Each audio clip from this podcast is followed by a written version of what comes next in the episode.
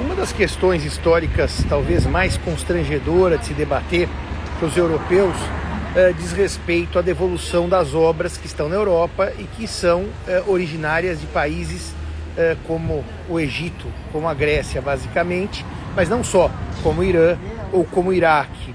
é verdade que no século XVIII, no século XIX, os europeus se propuseram a escavar com tecnologia da época e com dinheiro que os países então não tinham. A, a origem eh, das obras eh, gregas, das obras egípcias, das obras eh, do Irã, a antiga Pérsia e do Iraque, a antiga Mesopotâmia, em museus europeus, ela é primeiro que ela é muito diversa. Cada peça tem a sua história. Cada momento histórico indica o porquê uma peça saiu do seu lugar de origem e veio para Londres ou foi para Paris, etc. Então esse tema é um dos temas que as pessoas discutem normalmente com zero conhecimento histórico e com muita paixão, dizendo assim, os europeus roubaram peças dos museus, dos locais de origem.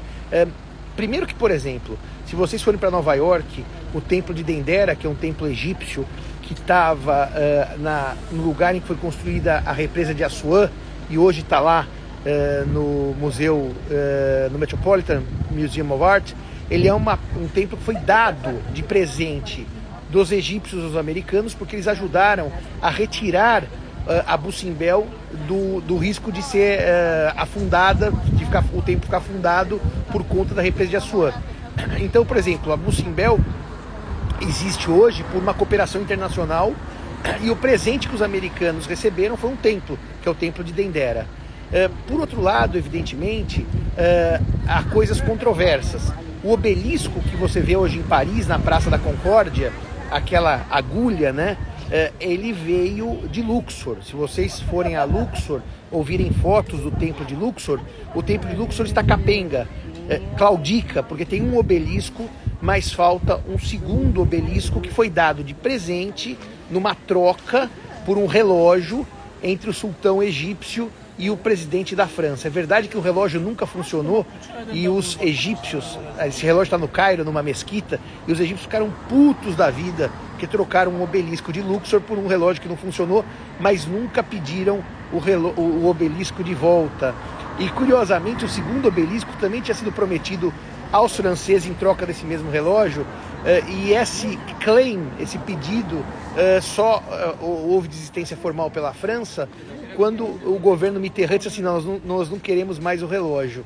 Então, essa questão de por que as obras egípcias, persas, mesopotâmicas, etc., estão em museus uh, europeus, é uma questão bastante confusa. Como eu disse agora há pouco, os mármores de Eudin, do Parthenon, os frisos e os pedimentos do Parthenon, foram todos comprados dos turcos. Uh, a discussão sobre devolver ou não peças históricas ao seu lugar, ela passa por várias reflexões. Então, por exemplo, quando uh, se analisa o que ocorreu uh, no Iraque a partir dessa confusão, dessa triste guerra que lá existe e a própria destruição que os templos sofreram por movimentos islâmicos radicais como o ISIS, uh, se discute, será que se a gente tivesse essas mesmas peças, os que aliás tem aqui no Museu Britânico os leões alados da Babilônia. Se nós tivéssemos essas mesmas peças lá no seu lugar de origem, será que as pessoas teriam acesso ou essas peças estariam intactas ou já estariam destruídas a essa altura?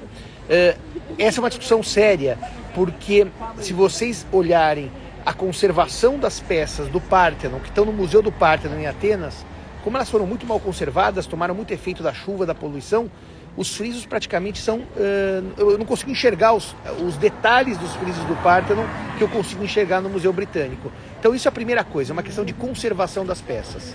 Será que os países de origem teriam como conservar essas peças de maneira boa? Talvez uma segunda reflexão importante seja sobre a questão de acesso. Uh, as pessoas dizem assim: bom, mas se as peças estivessem no Egito, ou na Grécia, ou na Mesopotâmia, ou na Pérsia, isso levaria maior turismo a esses lugares para visitar essas peças.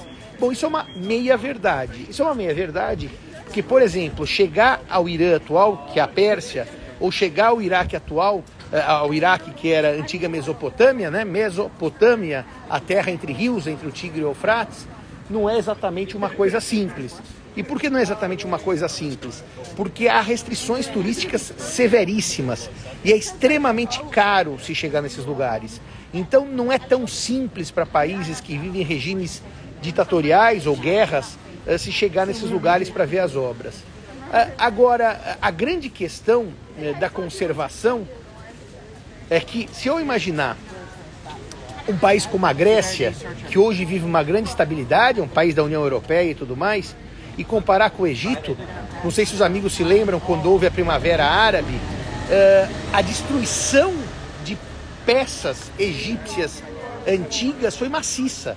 Uh, na Primavera Árabe uh, entrou-se em choque o conceito religioso islâmico com o conceito da tradição faraônica, que em, em tese é uma ofensa ao profeta e ao islamismo. E muita coisa foi então destruída. Isso vem uma outra questão, então. Será que os países de origem eh, têm como conservar esses tesouros? Bom, vocês podem estar nessa altura me ouvindo, e eu estou andando, que a fila já está entrando aqui no British, no Museu Britânico. Olha ele aí, olha o museu. E daí vocês podem se perguntar, mas Simão, isso não é um pouco de preconceito? Afinal, os países de origem como Grécia, Egito, uh, Irã, Iraque, eu estou falando desses quatro que são os principais, uh, cujas peças se encontram no Ocidente, esses países de origem têm como. É, é, você não está sendo preconceituoso? Será que eles têm menos condições de conservar do que a Inglaterra, ou a França, ou a Alemanha, para falar dos três maiores uh, possuidores de obras, da, de obras do mundo antigo, né? E a resposta é: historicamente, eles se demonstraram, historicamente, não é hoje, não é ontem, não é uma semana, incapazes de conservar o que eles tinham. Uh, se vocês forem ao Cairo, como eu fui o ano passado, com a Gisele, o Mário, o Marcelo e a minha professora a Flávia Haddad. Aliás, sigam a Flávia no Instagram, porque ela tem sempre notícias maravilhosas sobre o Egito. Vocês verão que hoje o Egito tem um grande esforço na construção de museus, o Museu da Civilização, ou mesmo no museu, uh, o grande museu nacional, que agora vai ser inaugurado esse ano, dia 30 de setembro, nessa conservação de coisas. É, mas isso, é, nessa conservação dessas obras históricas, mas isso não é uma realidade necessariamente é, de sempre. É uma coisa que é razoavelmente recente no Egito. Portanto, meus queridos, é, é uma reflexão muito séria a respeito da viabilidade barra interesse histórico em se devolver o que está na Europa, basicamente Inglaterra, França e Alemanha, para o Egito, Grécia, Mesopotâmia e Pérsia. Valeu, um grande abraço.